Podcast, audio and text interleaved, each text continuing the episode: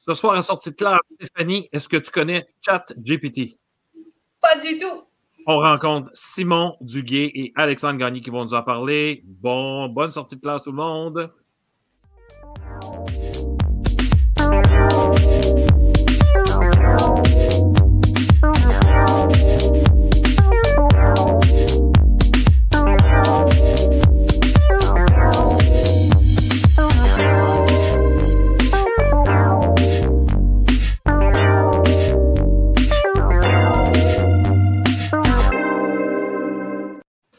Stéphanie Demers, bonsoir. Salut Pierre Gagnon, ça va bien? Ça va très bien, toi? J'ai vu que tu as mis ton petit chandail de Noël. Mon chandail festif. J'ai complètement oublié, j'aurais dû mettre ça. J'aurais dû t'écrire. Ben, j'ai eu un cadeau d'ailleurs, euh, tout de rouge, c'était très beau. Euh, Stéphanie, c'est notre dernière émission de la saison. Oui. Toute une saison encore de sortie de classe. Oui, ouais, ça fut euh, de, grandes sorties de classe. De grandes sorties de classe avec des, grands, des, des gens Très inspirant. Inspirant, évidemment. Et là, euh, il y, a, comme un phénomène euh, bizarre qui vient d'arriver. Ben, qui vient d'arriver, en fait, euh, ça se préparait depuis un bout, je pense, et qui va, à mon avis, révolutionner pas mal de choses dans nos vies, nous autres de mm-hmm. profs, entre autres. Et je parle du fameux chat GPT. Donc, c'est un, une intelligence artificielle et euh, on va inviter Alexandre Gagné, comme on le disait tantôt, et Simon Duguay pour nous en parler. Alors, euh, on, commence tout ça maintenant? Eh oui, parce que moi, j'ai vraiment hâte de savoir. Parce que c'est quelque chose. C'est quelque chose. Il faut se préparer. tu sais, le numérique, là, il nous a préparé à des, certains changements, mais là. Hein? Il faut qu'on repense notre affaire. ça, ça, clôt en force, ça. Clôt en force. On va avoir le temps dans le temps des fêtes pour pratiquer ça puis essayer des patentes. On pourrait peut-être demander d'ailleurs, on pourrait peut-être lui demander si le Père Noël existe. On verra tantôt si on peut l'essayer. Alors, on commence ça maintenant.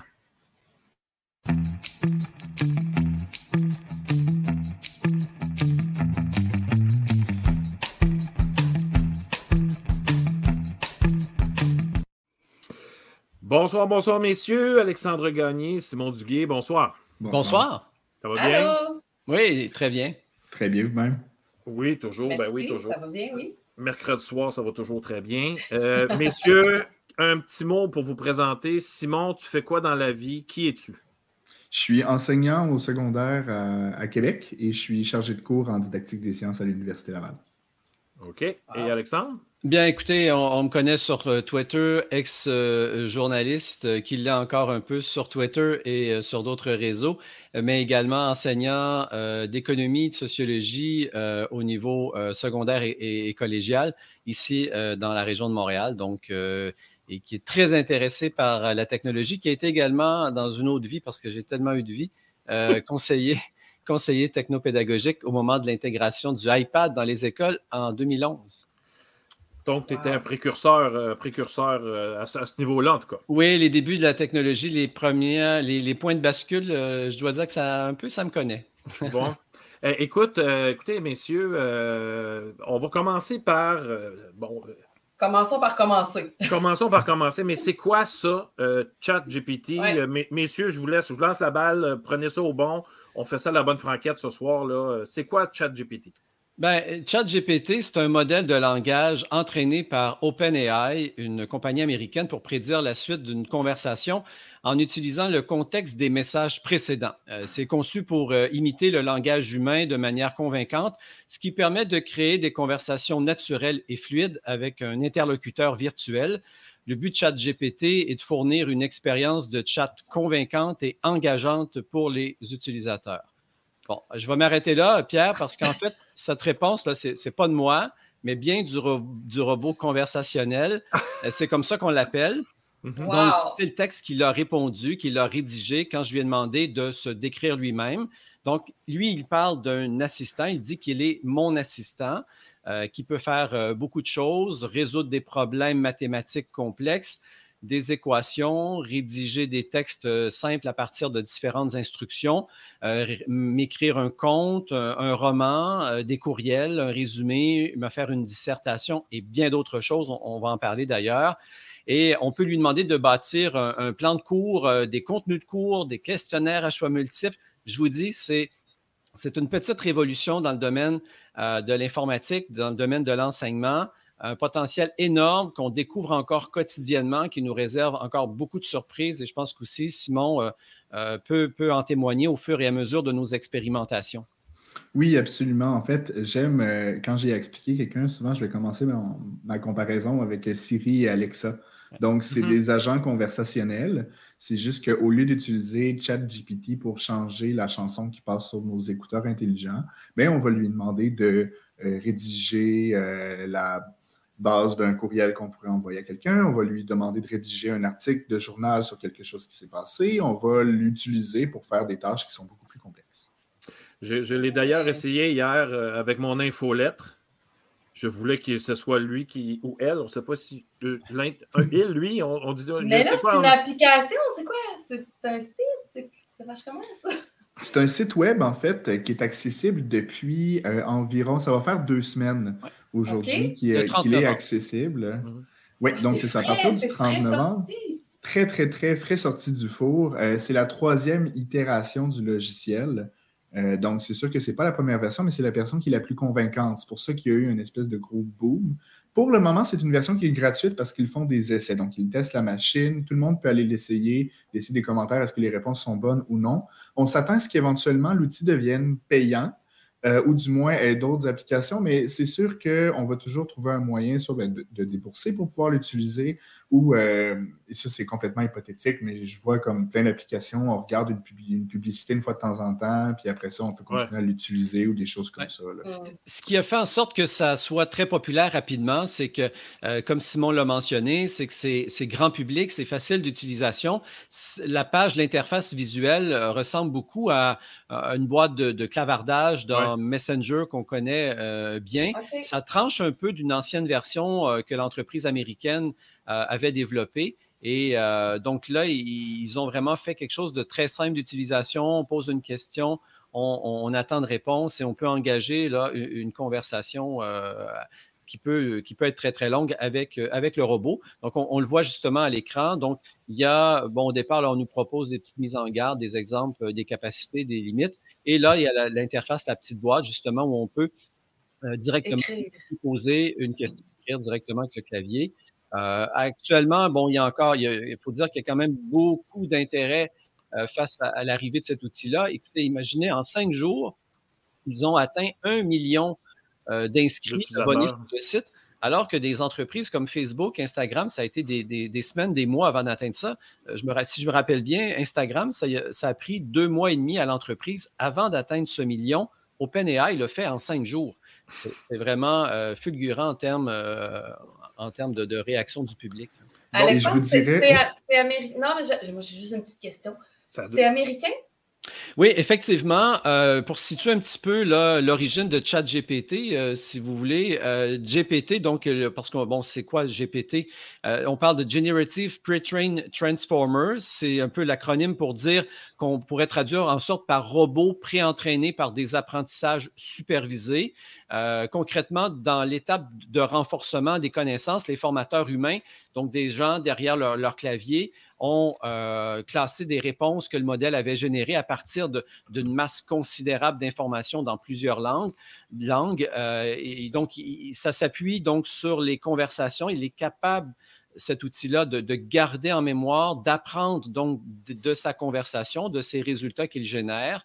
Et euh, donc, on a créé des systèmes de récompense. Donc, les gens, évidemment, félicitent. On, donne des, notes aux, différentes réponses. Ça lui permet d'apprendre et de générer toujours plus de, euh, de données, de simuler, évidemment, une conversation, comme on disait, qui est humainement très convaincante. Les résultats sont souvent sans faute. Euh, c'est mm-hmm. bien articulé. Et pour répondre à ta question, Stéphanie, donc c'est un organisme à but non lucratif au départ, donc OpenAI, qui est basé à San Francisco, qui est derrière cette prouesse-là. Qui est derrière ça? Là, ça devient intéressant. Il y a Elon mm-hmm. Musk, Elon Musk, Sam Altman, qui sont évidemment euh, des, gens bien fortunés, bien, euh, bien euh, connaissants dans le domaine numérique. Et c'est bon, c'est Altman qui est vraiment le Manitou là, derrière, il faut dire GPT. On retrouve aussi des gros investisseurs, Peter Thiel, qui est un entrepreneur néo-zélandais, américain, qui était notamment derrière PayPal. euh, le site de paiement en ligne qu'on connaît. Euh, il avait aussi mis de l'argent dans Facebook à ses débuts. intéressant, il a été conseiller de Donald Trump en 2016. Donc, ça peut peut-être nous, nous, donner un angle de réflexion. et ensuite, on, retrouve aussi des services comme Amazon Web Service, service d'info nuagique qui, qui, est impliqué. Il y a également le fondateur de LinkedIn qui est là-dedans et une société indienne, Infosystem, qui aussi participent parce que c'est des infrastructures immenses euh, d'équipements informatiques, des ordinateurs, des serveurs euh, pour gérer toute cette masse euh, mmh d'informations. Donc, des grosses affaires, des gens qui ont beaucoup d'intérêt aussi à ce que ça fonctionne, ce projet-là. Clairement. vous avez vu le message passer, j'ai oublié de, faire mon petit layus du début. Là. donc, ceux et celles qui nous écoutent, que ce soit sur Facebook ou sur YouTube, vous pouvez commenter en dessous de la vidéo. Nous, on va les voir. On peut même poser des questions à nos invités. Euh, on va essayer de répondre, évidemment, du mieux qu'on peut, du meilleur de notre connaissance. Donc, ne vous gênez pas pour commenter. Puis même que vous pouvez nous présenter des tests que vous avez faits. Gênez-vous pas, là, parce que moi, je peux faire apparaître ces commentaires-là et les questions à l'écran. Donc, gênez-vous pas pour euh, participer à la discussion, parce que tantôt, on va, on va, aller dans le crunchy, là, parce que on s'entend que, bon, justement, euh, bon, voilà, déjà un monsieur Dagenet. Alors, c'est comme ça que ça, se présente. Alors, merci, merci Jocelyn de ton, de ton euh, beau commentaire. Euh, là, on a su, bon, c'était quoi, on a su qui était à l'origine de ça. Euh, tout le monde peut se servir de ça? Il n'y a pas. dans, y a-t-il un 13 ans et plus? J'imagine que oui, hein, dans ce genre de site-là? Ben, en fait, à la base, pour se créer un compte, on doit avoir un identifiant, soit Google, soit se créer un compte. Bon, pour avoir un compte Google, théoriquement, on doit avoir 13 ans, pratiquement. C'est ça. J'imagine que oui, on, passe là. là hein. En bas de ça, ça commence à être un peu. Euh, ce qu'il faut dire, euh, bon, la procédure a été quand même complexifiée au départ. Moi, ça a été très, très rapide. Bon, déjà, dès euh, le, 1er décembre, j'étais inscrit euh, et là, on était au début de, la vague. Et par la suite, ça a été plus compliqué, plus ardu pour avoir accès. Ils ont complexifié avec l'ajout d'une demande de numéro de téléphone. On pouvait ah s'identifier par SMS et tout. et il y avait une liste d'attente également. Là, je ne sais pas où on en est rendu là-dessus parce que là, évidemment, une fois que tu es connecté, tu n'as plus cette ce filtrage initial, mais je sais qu'il y a des gens qui ont euh, eu beaucoup de difficultés. Euh, il y a eu des lenteurs aussi lorsqu'on mm-hmm. faisait des requêtes. Euh, le site complètement, littéralement, ça, plantait. il y avait des réponses qui étaient interrompues. Donc, il fallait recharger la page, reposer la question pour avoir vraiment notre réponse au complet.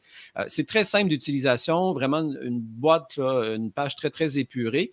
Et donc, l'intérêt, c'est qu'on peut le laisser ouvert à tout moment sur nos écrans dans notre navigateur, on y vient, on garde la conversation ouverte, on peut passer du coq à l'âne et il va se rappeler évidemment des éléments. Tant qu'on ferme pas la boîte, la fenêtre dans laquelle on se trouve, ben c'est ce qu'on appelle la, conversation et cette, conversation peut quand même être être longue, être importante et il va pouvoir référer, réutiliser du matériel au besoin, réécrire des choses parce qu'on a ajouté une précision, on veut une nouvelle version. C'est vraiment fabuleux comme, euh, comme outil. C'est fabuleux, mais moi, je trouve ça épeurant. oui, effectivement, ça a été ma première réaction quand j'ai vu l'outil. J'étais à moitié effrayé et à moitié fasciné de toutes les implications que ça pouvait avoir. Puis quand on parle d'accessibilité de l'outil euh, au Québec, on a aussi la, langue, bien évidemment. C'est un des premiers outils qui est aussi bien fait en français, qui nous comprend bien en français, qui répond bien en français. Il y en avait d'autres, bien évidemment, mais aussi poussé que ça. Euh, c'est sûr que ça, ça ajoute une certaine facilité d'accès au, Québec, euh, cet aspect-là. Oui, parce qu'à un moment donné, j'avais fait un test. Moi, j'avais demandé euh, écris-moi un texte d'un jeune immigrant qui arrive au Québec. Un texte de 200 mots. Et il y avait des références du Québec, là. Il avait hâte d'apprendre le français, la culture, d'une culture bien développée, des paysages incroyables, les gens accueillants, la neige. C'est assez solide, là. Oui, l'outil a été nourri avec euh, des, quantités incroyables. Je n'ai pas le, chiffre exact, mais évidemment, dans, on parle en anglais, bien sûr. Il faut dire qu'actuellement, la base euh, de données en anglais est, supérieure. On a fait des tests, on, voit qu'il euh, y a certaines questions qui sont mieux, disons, nourries, riches en anglais. Alors, quelqu'un pourrait prendre cette réponse-là et je pense qu'on peut faire traduire, donc on peut la, la, faire traduire directement par GPT ou tout autre traducteur et donc on aurait vraiment une réponse encore plus complète. Internet. donc, en, anglais, en, français, en espagnol, en chinois. Donc, il y a cinq langues qui sont vraiment utilisées par l'outil et ça en, fait, sa force et, c'est ce qui fait que ça devient un outil qui est vraiment au plan international très, très intéressant. J'avoue, j'avoue. Les, principales réactions qu'on a eues à la sortie de cet outil-là, Simon, euh, tu as, passé, euh, passé quelques entrevues, je pense, là, depuis la sortie. On a vu Sylvain Duclos aussi, euh, mm-hmm. notre collègue, passer à quelques entrevues. Passer quelques entrevues. C'est quoi la réaction au Québec en, général? On ira plus loin après avec Alexandre, mais c'est quoi les réactions que, que tu as senties, toi, les premières, la première vague? Là? Je vous dirais qu'au Québec, euh, les premiers articles qui ont été publiés, c'est par Radio-Canada sur l'outil, pas forcément en lien avec l'éducation, mais vraiment pour présenter l'outil. Euh, beaucoup de personnes publiaient en ligne sa capacité, par exemple, à rédiger du code informatique, ce qui était fantastique dans beaucoup des domaines. Donc, c'est ça qui a étonné. Et là, par la suite, bien évidemment, dans différents milieux d'emploi, on a commencé à se questionner sur comment est-ce qu'on pourrait utiliser ça dans nos pratiques. Et là, en éducation est arrivée euh, la patate chaude au début qui est on se posait des questions par rapport au code triche, qu'est-ce qui pourrait se passer avec ça? Et souvent, quand j'en parlais avec mes collègues, c'était la première réaction qui arrivait pour s'en suivre avec, bon, mais comment est-ce qu'on peut l'utiliser dans nos classes? Comment est-ce qu'on peut l'utiliser pour faire plein, plein, plein de choses? Donc, il y a, du potentiel euh, quand même à ça aussi. Donc, le, premier réflexe a été les freins. Euh, apprenons-en plus sur l'outil avant de se lancer, parce qu'il y, a aussi, comme, comme ben, je ne sais pas si vous voyez le, clavardage, je ne sais pas si vous voyez le, commentaire de, Jocelyn, justement, qui dit que tous les outils peuvent être, euh, peuvent être importants, intéressants ça dépend ce que tu en fais, évidemment. Tu peux en faire du bien, tu peux en faire du mal. Alexandre, euh, au niveau un peu plus international, parce que ton petit côté euh, journaliste est allé fouiller un peu dans le monde. Oui. C'est quoi les réactions euh, un peu ben, Il y, a des réactions partout euh, à l'international, aux États-Unis, en, Europe, en France, en Angleterre. Les Français en ont beaucoup parlé un peu avant nous. Euh, j'ai surveillé ça. les médias français ont déjà, avaient déjà présenté à l'antenne ChatGPT avant même nos médias au Québec. Je l'ai d'ailleurs relevé. Mais partout, on, s'étonne et on se dit que c'est vraiment un, point de bascule. Bon, il y a le New York Times qui dit que ChatGPT nous amène dans une autre, une autre dimension. Mhm. Euh, on, explique que, d'ordinaire, chaque robot conversationnel traite chaque nouvelle demande comme un, tableau vierge et qui n'est pas programmé pour se souvenir euh, des conversations précédentes. Et là, le fait que euh, ce qu'on nous propose nous permet de revenir dans la conversation, on, soulevait l'exemple, on disait que ça permettrait, par exemple, de, créer des robots de thérapie personnalisée. Alors, oh. le New York Times voit ça comme possibilité en disant quelqu'un qui a euh, des soucis de, santé psychologique pourrait entamer une conversation avec le robot. Euh, on sait qu'il manque tellement de, spécialistes, alors pourquoi pas euh, nous, nous, nous, rendre en thérapie avec GPT. le journal nous apprend que GPT est programmé pour refuser les demandes inappropriées euh, une catégorie qui, dit-on, est un peu nébuleuse, euh, qui peut inclure toutes sortes d'interdictions, euh, notamment des activités illégales. Donc, on ne peut pas parler d'éléments 18 plus avec lui où mm-hmm. il, nous l'interdit. On aura un message qui apparaît. J'ai testé des, mots-clés pour voir et effectivement, il me disait que là, j'atteignais une certaine limite. Donc, ça, c'est une, mise en garde. C'est intéressant. Donc, pour les plus jeunes qui voudraient, disons, tester l'outil à ses limites, très mm-hmm. rapidement, ils vont se faire euh, aviser qu'il ne faut pas employer certains, certains mots.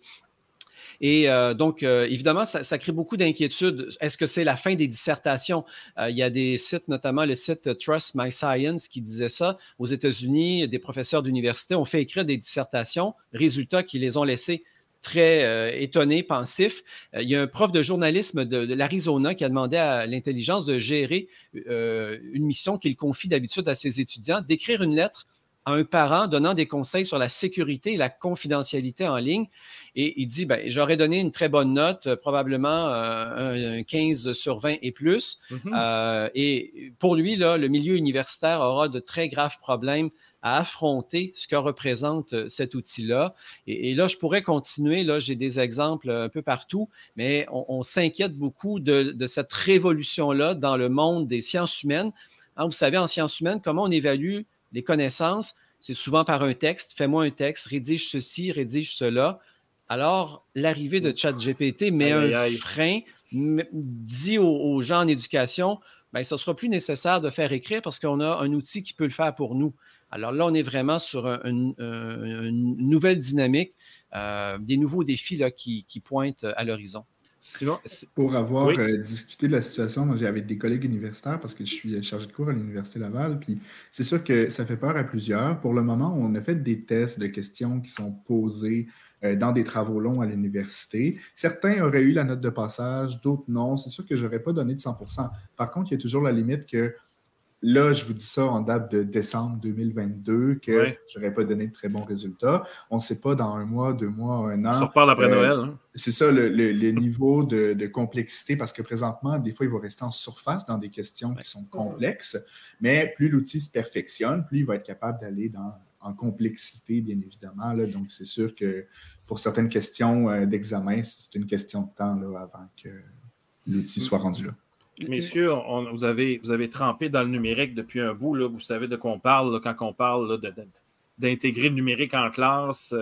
Il y avait déjà euh, une fracture très grosse. On est en train de perdre un membre? Parce que, non, mais on s'entend qu'il y a, y, a des, y a des pédagogues, appelons ça générique, il y a des pédagogues qui n'ont pas embarqué dans le numérique on va y perdre quelque part, ou c'est. Bien, évidemment, la question, euh, la question est, très pertinente. Euh, je pense que c'est un, élément de plus qui, qui va devoir pousser des gens à, réfléchir sur leur pratique. Et euh, il faudra collectivement, ça ne peut pas être le fait de quelques profs geeks un peu plus numérique que d'autres dans une école, ça doit faire l'objet, je pense, d'une réflexion beaucoup plus globale mmh euh, sur les pratiques enseignantes. Il faut aussi que, euh, au niveau euh, politique, on, se penche sur la, situation.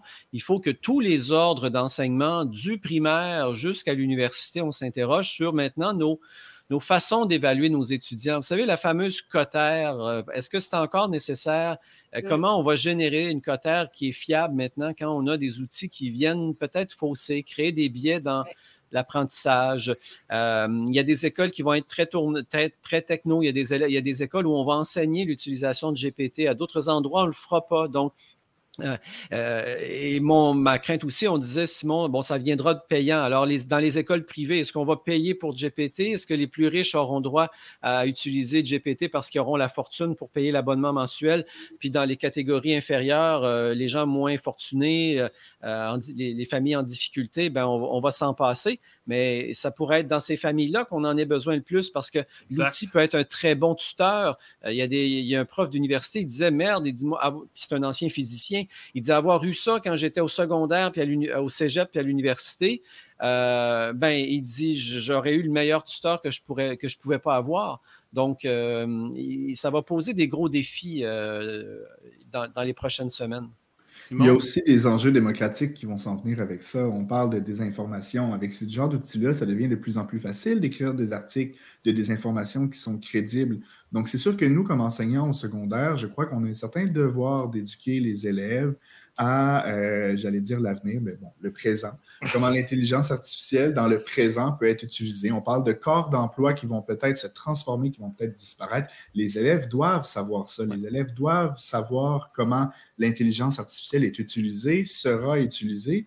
Donc, c'est sûr que oui, bon, on, est, on a maintenant le nouveau référentiel de compétences du numérique au Québec euh, qui va pousser plusieurs mm-hmm. enseignants à aborder plus la situation en classe. C'est merveilleux, mais je pense que ça va prendre des initiatives un petit peu partout dans la province, justement pour s'assurer qu'on prépare adéquatement nos élèves pour la réalité euh, d'aujourd'hui. Stéphanie, est-ce que ça va? Ça va, écoute, là, moi, j'ai des questions qui se bousculent. Je lis le chat parce que là. Euh, euh, Mais on, attends, attends, attends, je vais t'arrêter. On ne parle pas d'évaluation tout de suite. On n'ira pas, pas, creuser là-dedans. Non, je m'en allais pas là. C'était plus pour faire du pouce sur euh, l'équité, justement, dans, dans, les milieux par rapport au, au, budget et tout ça dans les écoles, que déjà avec les technologies qui sont en place, bon, si on pense par exemple aux tablettes, ce ne sont pas toutes les écoles, ce ne sont pas toutes les classes. On a encore problématique-là. Puis même au niveau des tableaux aussi, c'est pas équitable nécessairement partout. Puis là, on est rendu dans l'intelligence artificielle, tu sais. Fait que là, j'ai l'impression qu'on a encore une charrette, là, puis là, euh, la voiture de course, la F1 est rendue en avant. Fait que, tu sais, mm. c'est ça là, qui, euh, qui, je pense, qui, qui était vu là, dans, dans, les, dans les commentaires, dans le chat. Mais en fait, Stéphanie, cet enjeu-là, on l'avait à l'arrivée des iPads puis des ordinateurs tout ben dans les classes. Il y a des ben enfants qui n'ont même pas ben d'ordinateur, qui n'ont pas Internet encore à la maison. Exactement, c'est ça. Donc, il y a des régions qui n'ont pas Internet. il, risque, effectivement, la, question du, clivage est, importante et euh, il y a des gens dans le lavardage, justement, qui, le mentionnent bien. Euh, il y aura un défi, euh, bon, évidemment, d'initiation, mais il faut que, d'une part, dans nos écoles, il y ait d'abord une formation qui soit offerte euh, très bien à l'ensemble des enseignants, montrer les possibilités, les limites. Je l'ai testé cette semaine et dans certains cas sur l'histoire du Québec, euh, ben, il, en savait un peu sur René Lévesque, mais il y avait de la difficulté à me dire qu'il était décédé en 87. on me suggérait qu'il, avait fait deux référendums, 80-95. Donc, actuellement, il faut mmh quand même avoir un pas d'avance encore sur l'intelligence. Il faut euh, l'intelligence artificielle, il faut être en capacité un peu de détecter, avoir un esprit critique suffisant pour repérer des fois des incohérences. Euh, quelqu'un disait euh, cette semaine, c'est un beau parleur. Hein, il, il, enrobe ça, c'est du beau vocabulaire, c'est bien formulé, les deux côtés de la médaille. Donc, un, grand parleur, est-ce que c'est un grand faiseur? Pour l'instant, pas encore.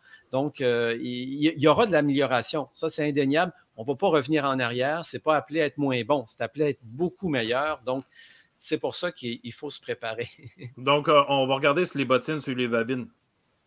Oui, exactement. On n'aura pas le choix de, porter attention à ça. Et moi, je pense que c'est une question de, semaines avant qu'on nous lance une amélioration. Des, déjà, ils ont énormément de retours euh, d'utilisateurs sur des, des, glitches, des petits problèmes qui ont été relevés.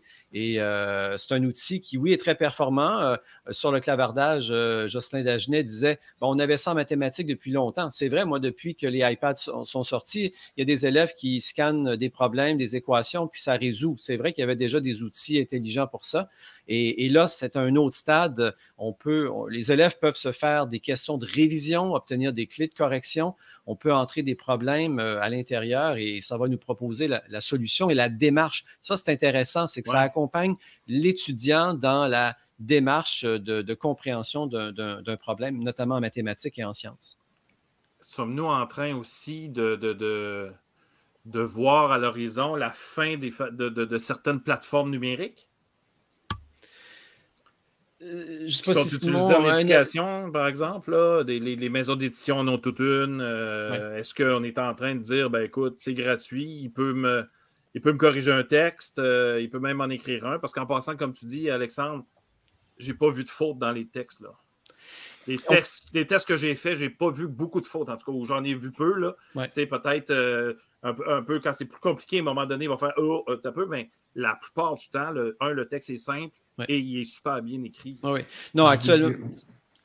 je vous dirais que euh, présentement, non, absolument pas. Dans un futur, peut-être. Mais c'est sûr que comme enseignant, les maisons d'édition bon, engagent des enseignants pour faire du matériel. On a toujours une manière d'expliquer les concepts qui sont ajustés à l'âge avec un certain vocabulaire. C'est sûr que je lui demandais de m'expliquer, par exemple, en secondaire 1, c'était quoi la tombe, puis il m'expliquait ça avec des termes qu'un élève du secondaire ne comprendrait peut-être pas à quel point c'était poussé. Euh, des fois, dans certaines manières d'aborder des concepts scientifiques, des concepts historiques, on va avoir une langue d'approche qui est différente que langue de Wikipédia ou langue de d'autres sites web sur lesquels il se nourrit. Donc, c'est sûr que d'avoir du matériel qui est fait par des enseignants apporte vraiment un plus que l'outil ne peut pas offrir. Quelle sera la situation dans 3 5 ans? Je ne sais pas. Là. Mais pour le moment, il y a quand même cet aspect-là qui n'est euh, pas négligé. D'où l'importance, je pense, de ne pas cacher l'existence quand même de, GPT aux élèves et, de, leur proposer des exemples qui montrent ses limites. Euh, il y a Véronique euh, Payeur dans, le chat qui dit ben, que des connaissances possiblement erronées. Effectivement, c'est un peu ce mm-hmm. que j'évoquais avec l'exemple de tout à l'heure de René Lévesque quand je lui demandais de, est-ce que bon euh, la souveraineté du Québec c'est bon ou, moins bon? Alors il m'a fait un texte et, là-dessus il y avait des erreurs, euh, il y avait certaines erreurs de fait, euh, notamment bon sur les, dates d'existence de vie de, René Lévesque. Et, et, comme ça, bon évidemment un étudiant peut prendre ça pour acquis, mettre ça dans un travail et donc il faut quand même inciter actuellement les étudiants à dire, ben, contre-vérifier les faits, allons voir. Ça peut être une bonne base pour créer des activités pédagogiques, fournir nous-mêmes comme enseignants. Voici ce que dit euh, l'intelligence, où on dit aux élèves, ben, demandez-lui une réponse, demandez-lui de, de, résoudre un problème, et par la suite, faites-moi la démonstration point par point qu'il a raison. Euh, sur quoi vous oh. pensez qu'il peut s'appuyer? Allez voir des sites en ligne, allez voir d'autres références? Faites-moi finalement la bibliographie, la liste des sources que nous n'avons pas actuellement. Ça viendra sans doute, mais dans un futur à court terme, là, immédiat, je pense qu'on pourrait justement donner des clés de, compréhension de l'outil aux étudiants. On parle depuis tantôt, euh, bon là justement, comme tu dis, Véronique Payeur a dit euh, qu'il pourrait peut-être avoir des connaissances erronées ou des réponses erronées. On parle là, des, des compétences du 21e siècle depuis euh, le début du 21e siècle. 22 ans. Un bon, un bon bout, là. Avec une couple d'années. on est en train de rechanger encore de compétences? L'esprit critique, je pense qu'on commence à l'avoir dans le top 2, là, non? Bien, c'est sûr que les, compétences du 21e siècle, c'est sûr, ça va dépendre. On, se base sur quel référentiel. Il y a plein de monde qui ont fait des listes de compétences, mais souvent, ça revient au même. Ça prend l'esprit critique, la créativité, régler des problèmes qui sont complexes. Ça, pour le moment, il peut se donner un semblant de créativité, il peut donner un semblant, mais encore une fois, on dit c'est un beau parleur, mais il va se baser sur des choses qui sont déjà faites. Donc oui, on peut lui demander d'écrire un poème sur le cycle d'érable à la mode de Baudelaire. Par contre, il va se baser sur des choses qui ont été déjà faites. Ce sera pas, euh, ça va être des mots qui sont agencés de manière nouvelle, mais il n'y a pas la créativité derrière, il n'y a pas le processus créatif non plus. Il y a une critique du média euh, Futurisme aux États-Unis qui disait euh, que ChatGPT ne peut pas vraiment distinguer actuellement la vérité de la fiction, invente souvent des faits avant d'ajouter, non sans un certain humour, euh, ce magazine-là, d'aucuns pourraient rétorquer que cette tendance n'est pas si différente de celle d'un étudiant moyen, évidemment à la blague. Et il y a quand même, le, bon, un peu par rapport à ça, le Guardian à Londres euh, qui, disait, qui est quand même un journal sérieux réputé pour ses enquêtes, euh, il va quand même d'une forte prédiction en disant les professeurs, les programmeurs, les journalistes pourraient tous être sans emploi dans quelques années seulement. Euh, parce que ça, tellement ça stupéfait par la capacité d'écriture, sa maîtrise des tâches complexes et évidemment sa facilité d'utilisation. Mais avec les bémols qu'on met, c'est sûr qu'à court terme, oui, il y a beaucoup d'imperfections. C'est un outil qui n'est qui, qui, pas à, terme encore. Disons que c'est un jeune enfant qui vient de naître, il est en mm-hmm. apprentissage, sa socialisation se fait sous nos yeux et avec nous. Et donc, euh, quand il sera rendu à l'adolescence, à l'âge adulte, ce sera vraiment euh, tout autre personnage. Bon, là, on va commencer par. Euh, je veux qu'on termine l'émission euh, sur une bonne note avec des idées de, ce qu'on peut faire en éducation, entre autres. Euh, ce qu'on pourrait faire avec nos enfants à la maison aussi. Mais là, attends, là, avant que tu te lances, moi, j'ai une question qui me titille depuis le début. parce que là, on le nourrit, là, on nourrit ce robot-là en entrant les informations. Mais à la base, là, quand il est sorti tout frais, là, quand il est né, là. Est-ce qu'il est né avec nos informations recueillies par tout ce beau monde-là? Qui... Bonne question. Hein? Euh, actuellement, l'information, euh, ben, j'ai vérifié un peu cet aspect-là, mais actuellement, il ne, il ne retient pas. Euh, c'est pas nous, notre contribution à la conversation ne lui permet pas d'apprendre de nous. le seul moyen d'être mis à jour actuellement, c'est par les, les, informaticiens, les ingénieurs d'OpenAI à San Francisco qui ont le seul pouvoir je, dirais une image là, banale, mais vous allez bien réaliser que ce n'est pas ça, mais d'insérer la clé USB dans le serveur central et de faire un nouveau versement de données. C'est la seule option actuellement, comment il peut ah, apprendre. Donc, il, faut lui, il faut lui donner des, données, de la matière, de la nourriture intellectuelle finalement à la base. Donc, les conversations qu'on entretient avec nous, euh, évidemment, euh, ce n'est pas utilisé par le robot par la suite évidemment, je ne vous encourage pas à mettre votre numéro de carte de crédit dans, le chat puis à lui demander de, faire des opérations avec ça. Et d'ailleurs, pour se connecter, une utilisatrice euh, qui demandait est-ce qu'il faut mettre notre numéro de carte de crédit pour accéder au site en français? Non, pas besoin. Si on vous demande ça, là, c'est pas sur la bonne page, c'est quelqu'un qui veut utiliser votre NIP euh, à votre insu. Donc, ne, ne, lui donnez pas de numéro de carte de crédit. Euh, mais donc, euh, non, pour vous rassurer, euh, puis je pense que Simon peut, peut, confirmer ça, c'est ce qu'on a lu, là, il n'y avait pas d'utilisation de, notre savoir à nous pour l'instant. Oui, c'est ça. Non, la seule chose qu'il peut utiliser présentement, c'est lorsqu'on lui, on, lui demande une question et qu'il nous fournit une réponse, on peut dire euh, pouce en haut, pouce en bas mm-hmm. pour l'orienter sur si la réponse est satisfaisante, ce qui lui permet, va permettre dans un futur de se réentraîner, mais non pour le moment. Ce qui fait aussi que sur le site, c'est très bien indiqué. L'outil ne peut pas utiliser des données qui datent, qui sont plus récentes que 2021 parce qu'il est débranché. On lui a fait apprendre des choses, mais là, il n'est pas connecté à Internet normalement. Donc, on ne peut pas lui demander, par exemple, quels ont été euh, des événements récents là, et de faire des choses comme ça. Souvent, ils vont inventer. Là, OK. OK. Oui, Alexandre, tu voulais. Non, il y a quand même plusieurs questions. Je ne sais pas si on se permet de répondre à quelques Oui, go, on y va. Euh, oui, donc, euh, à, Justin Dagenet, pourrait-on accuser un élève de plagiat qui utilise cet outil pour produire un texte? Hmm. Moi, j'ai encouragé tout simplement les élèves à citer ChatGPT s'ils l'utilisent dans une rédaction pour un travail. J'ai demandé à ChatGPT comment je dois te citer? Il m'a fait une belle phrase et une, euh, référence bibliographique que je pourrais utiliser. Donc ça, moi, j'encourage les étudiants. Ils m'ont demandé, monsieur, est-ce qu'on peut utiliser euh, l'outil? Ben, j'ai dit, allez-y, go explorer, tester ses limites mais contre-vérifier en, partie, évidemment en, contrepartie, aller faire d'autres recherches complémentaires.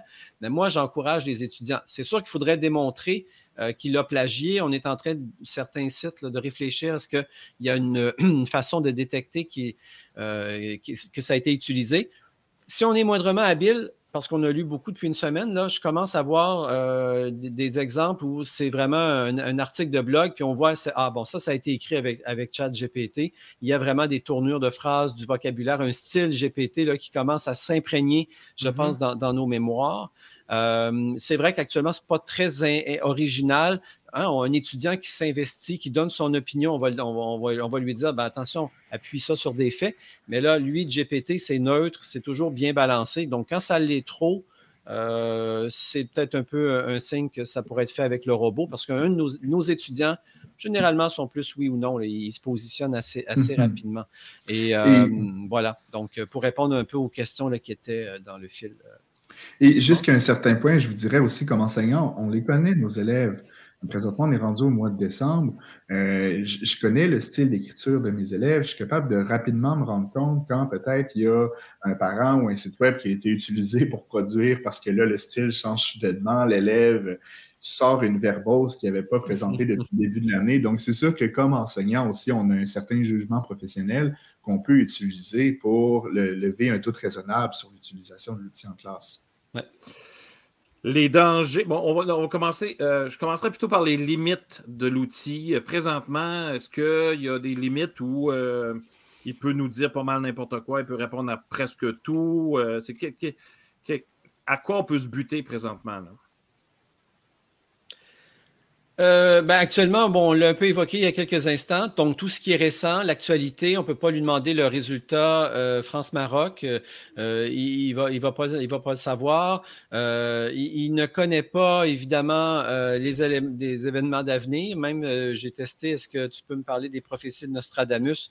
Il, il nous a bien mis en garde qu'il fallait pas trop se fier à Nostradamus. Bon, déjà là, c'est bon pour ceux qui s'intéressent. On est en fin d'année. Qu'est-ce qui va nous réserver 2023 Il n'est pas bon pour nous parler de, ça. Euh, donc, il y a évidemment certaines bon, limites à ce niveau-là. Euh, au niveau mathématique, des, collègues, j'ai vu passer des éléments. Au niveau de l'algèbre, euh, vous me corrigerez si vous en savez plus. mais, Sylvain a, soulevé quelques problèmes. Sylvain a soulevé des problèmes, donc au mhm. niveau de la résolution de certaines équations algébriques.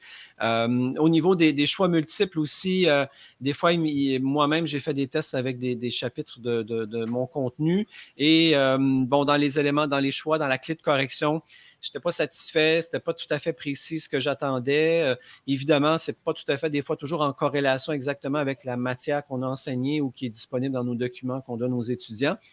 Donc, il y a des ajustements, mais déjà, souvent, c'est quand même une bonne base pour le prof. Moi, comme prof actuellement, j'ai vraiment simplifié mon flux de travail sur certains trucs. J'ai bâti des nouveaux questionnaires. Je suis repassé dedans pour changer des mots parce que ce n'est pas le terme que moi j'emploie ou que donc pour éviter toute confusion. Tu as fait un peu ce que tu fais avec le, matériel des, euh, des, maisons, d'édition. Oui, euh, et comme tu le disais, ça, euh, ça pourra éventuellement, bien sûr, les, menacer et ils vont devoir trouver des nouvelles formes de stratégies pour nous nous, nous intéresser, nous inciter à, acquérir ce matériel-là.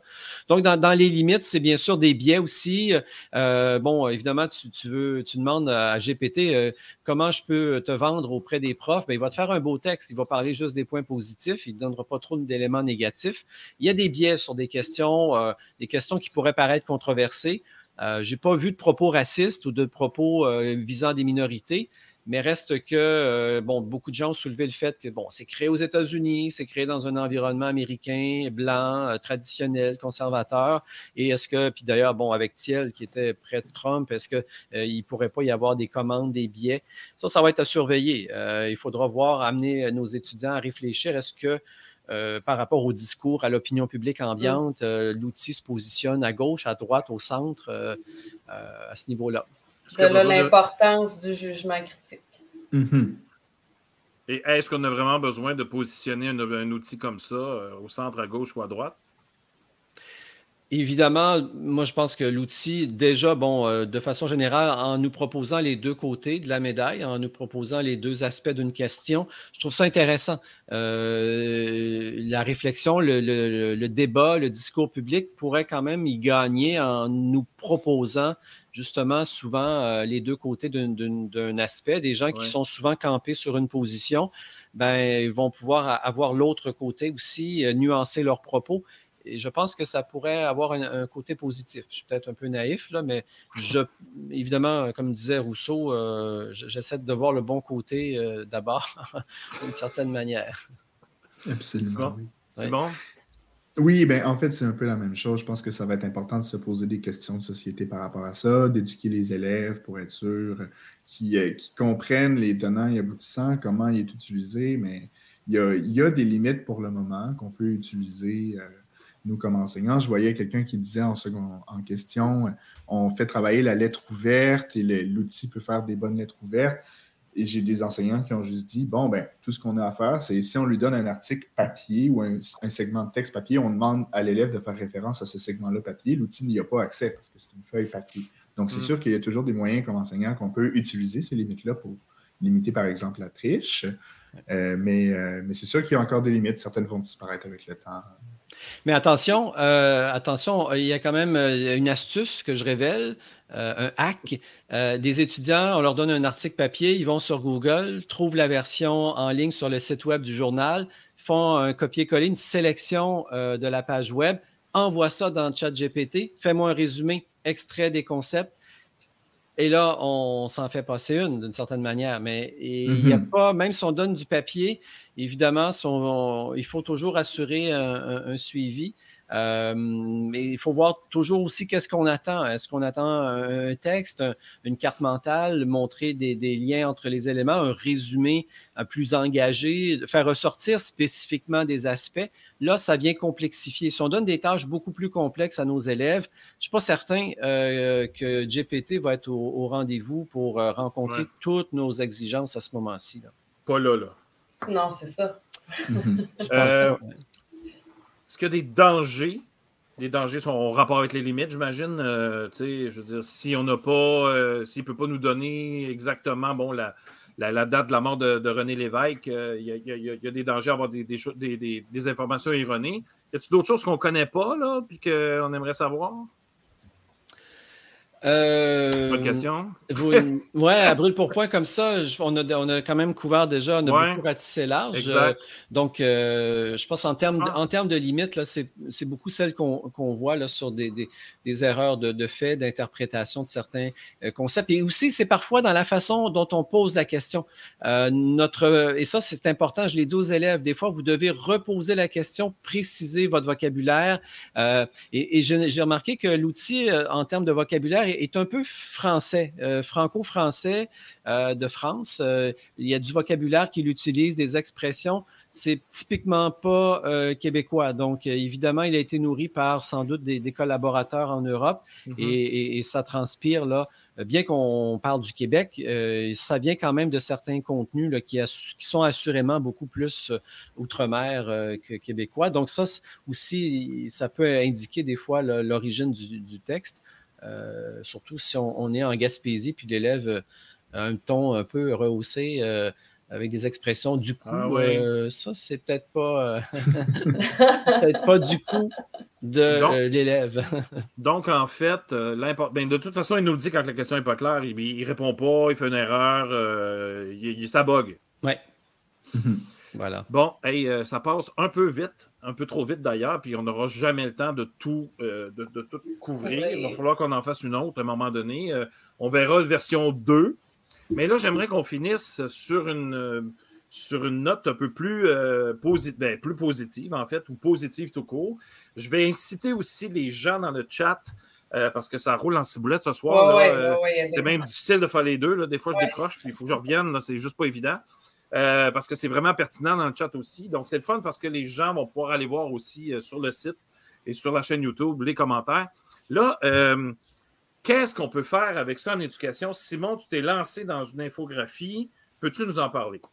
Oui, j'en ai d'autres qui s'en viennent. En fait, on était, j'ai fait un, groupe Facebook là-dessus, plein de personnes, je ne m'attendais jamais à ce que ça l'explose ah, comme ça. Et j'ai eu la réflexion, on est maintenant plusieurs centaines d'enseignants qui œuvront pour le bien du futur de l'éducation au Québec. Peut-on mettre nos cerveaux ensemble pour produire du contenu qui va nous aider à utiliser l'outil dans nos classes, à l'extérieur de nos classes, pour l'évaluation? Donc, je pose des questions au groupe euh, sur différents aspects. Donc là, j'ai abordé comment, selon vous, donc c'est très... On a fait des tests pour plusieurs de ceux-là. Ce ne sont pas des tests étendus avec plein de manières de contourner. Là, c'est vraiment rapidement comme ça. Qu'est-ce qu'on est capable de penser comme moyen de quand même avoir des évaluations qui sont authentiques sans qu'on puisse utiliser ChatGPT? Les mm-hmm. personnes ont proposé plein, plein, plein de choses. Donc, j'ai mis ça ensemble, j'ai fait une infographie, j'en ai d'autres qui s'en viennent sur d'autres thèmes. Donc, mon but, c'était vraiment de dire comment est-ce qu'on peut utiliser ce jus de cerveau collaboratif-là pour faire avancer la, question en éducation au Québec. Et là, on est arrivé avec plein de choses. Par exemple, si on évalue le processus, si on demande à l'élève, par exemple, en classe, dans des discussions, il travaille sur, je ne sais pas moi, le plan d'un texte, puis on leur pose des questions, qu'est-ce qui te fait décider d'écrire ça à place de ça? Mais c'est sûr va ça, l'outil ne pourra pas aider, bon, parce qu'on est en, vrai, puis on pose des questions comme ça, mais ça nous permet d'évaluer le processus métacognitif de l'élève. Donc, quelle décision il a pris, pourquoi il a pris ces décisions-là, comment il en est arrivé là. Si on lui mhm. demande de faire une carte conceptuelle, l'outil ne peut pas encore en faire. Ça prend un certain niveau d'abstraction. Donc, encore une fois, c'est une autre sorte d'évaluation. Je disais en blague ce matin à Radio-Canada, on ne peut pas encore demander à l'outil de venir en classe faire un laboratoire de sciences. Donc, ça, c'est encore une fois une évaluation euh, qu'on ne peut pas. Donc, c'est plein de méthodes qui ne sont pas parfaites, bien évidemment, puis c'est encore à faire des tests. Je vais changer l'infographie s'il faut. Mais mon but, c'est vraiment, c'était vraiment de proposer des pistes euh, d'évaluation qui sont à l'abri de l'outil, ou du moins partiellement à l'abri de l'outil. Alors, ça, cette infographie-là, tu l'as sur ton, le, groupe Facebook, entre autres. Mais je vais la mettre aussi sur, ma, sur mon site Internet là, avec, euh, avec l'entrevue. Ça, ça va être là, c'est sûr. Puis on l'a aussi dans l'entrevue. Euh, Absolument. Je l'ai mis sur Twitter aussi. S'il y en a qui veulent aller la chercher, n'hésitez pas, ça, pas à partager ça à tout le monde. Là. Mon but, c'est que l'information circule puis qu'on puisse s'aider entre enseignants. Et, ton site, le, groupe Facebook, c'est bien euh, ChatGPT et IA en éducation. Donc, allez faire la demande. Puis je pense que tu as de l'ouvrage ces temps-ci pour accepter, accepter les gens dans, dans ton groupe. Là. Oui, absolument. Je n'avais jamais aucune, la moindre idée de comment ça allait évoluer. J'avais pas comme ça comme plan pour les sept derniers jours, mais je trouve ça merveilleux de voir à quel point les enseignants sont capables de se mettre ensemble pour faire du bien. Oui, tes étudiants me disent qu'ils attendent la correction, euh, Simon. Euh. Il y a le temps des fêtes qui s'en vient. Oui, c'est ça. Je pense qu'on va attendre au 10 au moins. et euh, et sur Twitter, Pierre, euh, vous avez récolté, puis je l'avais euh, repartagé aussi. Et j'ai ajouté aussi sur une page Padlet que j'ai créée, qui a été partagée d'ailleurs sur le, groupe Facebook, euh, des infographies que d'autres collègues aussi ont, produit. Donc, il y a, plusieurs. Voilà. Donc. Jean-Baptiste Audou. Oui, exactement. Donc, il a fait quatre petites vignettes avec des extraits de de ChatGPT. Donc, ici, au service de l'enseignant, générer des textes euh, pour illustrer un propos, donc euh, avec une petite démonstration. Euh, donc, ça, ça incite, évidemment, ça montre une façon de faire.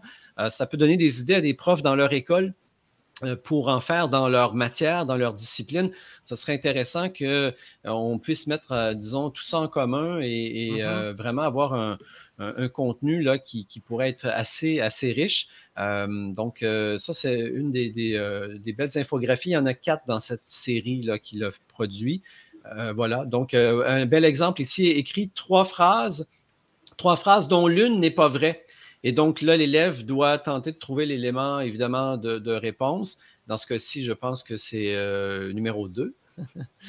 dans ce cas-ci. Prix Nobel, oui. Oui, Élise Gravel, prix Nobel. je pense que euh, Radio-Canada aurait fait une entrevue.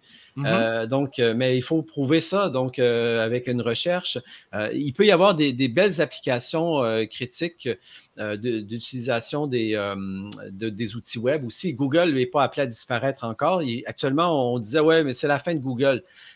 Pas pour l'instant, puisque actuellement, c'est vraiment deux outils qui vont être très complémentaires. Mais sachez que, que, Google a dans, sa, dans ses cartons quelque chose d'aussi puissant que ChatGPT. Ça pourrait forcer euh, les gens de Google à, aller plus rapidement, à entrer sur la patinoire euh, de, ce marché-là euh, plutôt que tard. Donc, évidemment, à surveiller. il y a d'autres, expérimentations, d'autres outils euh, d'intelligence artificielle. Et donc, il y a vraiment du beau matériel qui va commencer à émerger. Et qu'en une semaine et demie, on ait déjà une émission, on a déjà des interventions dans les médias, c'est beaucoup plus positif maintenant, je pense, que ça l'était lors de l'arrivée du iPad en, 2011. Mm-hmm. De mémoire, là, on n'avait ah pas hein? autant de beau matériel, des choses accessibles en si peu de temps faut dire que, bon, en 2011, euh, le numérique commençait. Facebook, bon, avait quelques années, là, c'était encore euh, dans la petite enfance. Les groupes Facebook, c'était pas aussi populaire. Mais là, vraiment, la masse de contributions, les gens qui participent, tout le monde s'enrichit. Je trouve qu'il y a un beau mouvement, il faut le souligner, là, des gens euh, très positifs dans le milieu de l'enseignement au Québec. Stéphanie, ça va? Oui. Moi, je suis subjuguée. Je, trouve ça, je trouve ça vraiment intéressant. Mais euh, c'est ça. Je pense qu'il va falloir euh, s'adapter comme enseignant. Puis on n'a pas le choix de faire face à la musique. il faut composer avec ça.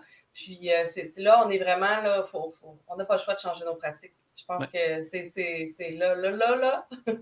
il faut le faire.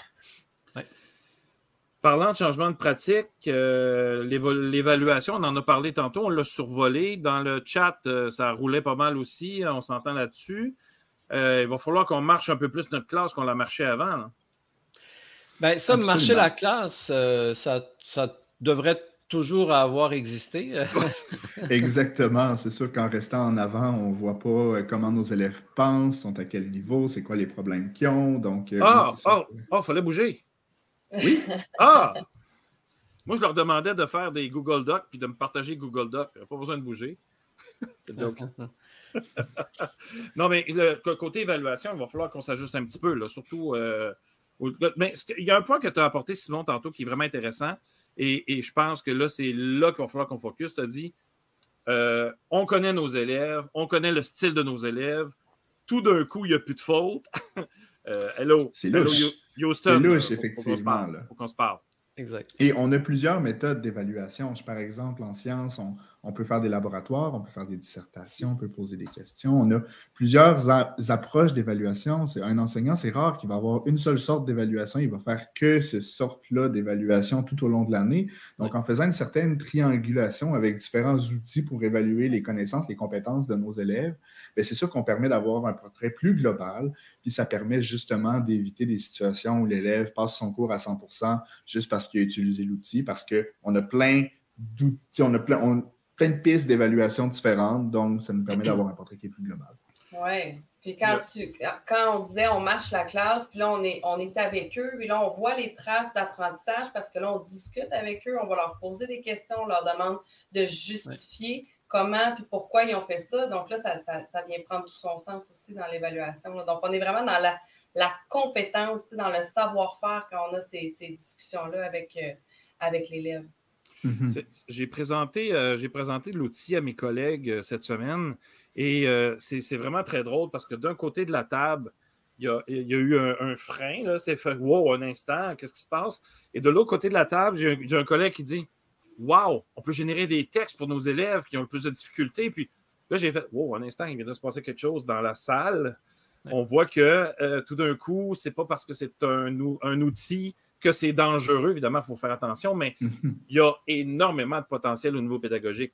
Ça fait même pas 14 jours que l'outil est utilisé. J'ai déjà plusieurs collègues qui m'ont abordé en me disant Hey, je m'en sers pour faire des différentes sortes de textes que je présente à mes élèves pour comparer deux styles d'écriture différents. Je m'en sers pour générer des textes de plus. Les élèves qui ont tout terminé puis qui veulent en faire plus, mais je n'ai pas le temps parce que les examens s'en viennent, bien là, en un tour de main, je leur en fais plus.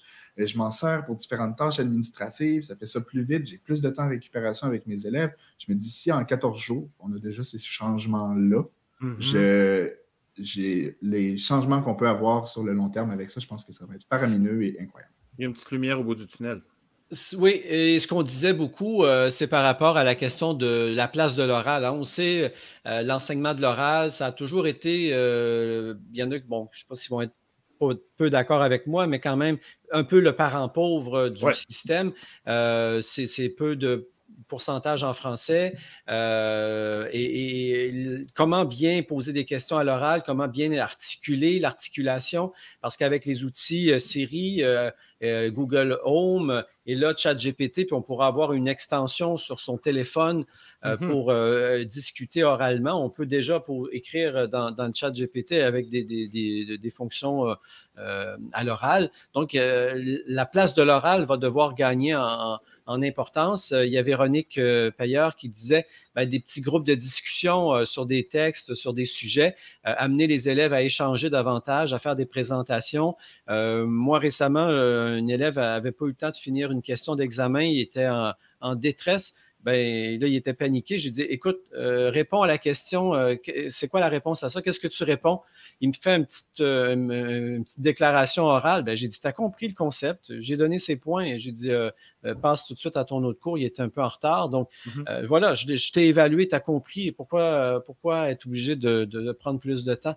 Donc, il faut être flexible, pour avoir de la flexibilité sur l'évaluation, réfléchir et la place de l'oral sera peut-être, à mon avis, je pense, euh, la voie, une des voies. Mais pour ça, quand tu as des groupes de 34, est-ce que tu peux prendre vraiment 5 minutes, 10 minutes? Là, il y a des défis, euh, il y a des défis d'organisation. Est-ce que tous les élèves ont besoin d'être à l'école en même temps? Est-ce que des élèves ne pourraient pas être avec euh, des, gens pour faire des, laboratoires, des projets? Nos fameuses semaines de, de 9 jours, là, est-ce que c'est encore pertinent? Là, je lance un caillou dans, ah, oui, dans, la mare. et dans les souliers de plein de monde. oui, ça, va chauffer dans les bureaux de Marie Guyard à Québec. Oui, oui, oui. Puis, euh, monsieur le ministre, bienvenue en éducation. voilà. Oui, c'est sûr. hey, euh, messieurs, mot de la fin. Il reste euh, deux minutes. Mot de la fin. Simon?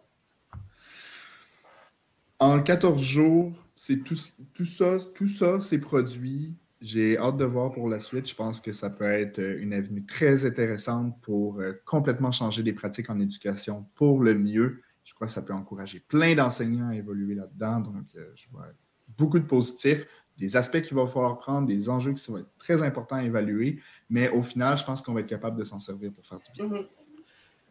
Et euh, oui, ben moi je suis, euh, comme je l'ai mentionné à plusieurs reprises, euh, quand même très content de la collaboration qui s'est mise en place entre les enseignants. Puis je pense que c'est la force qui va faire bouger le paquebot un peu plus. Et, je pense que le fait d'inonder positivement les réseaux sociaux, bien qu'il y ait des critiques, puis tout le monde le reconnaît, il y a des limites, il y a des freins, il faut se questionner, mais qu'on qu'on ne dise pas d'emblée qu'on veut faire des pas en arrière, qu'on soit euh, tourner vers l'avenir, qu'on embrasse ce projet-là, enfin cette technologie-là, et qu'on contribue positivement avec nos apports. Je pense que, euh, comme on disait, dans les hautes sphères euh, politiques, ils n'auront pas le choix d'être alerte.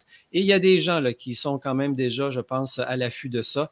il y a eu des remontées et euh, j'ai fait mes remontées à Bernard Drainville doucement.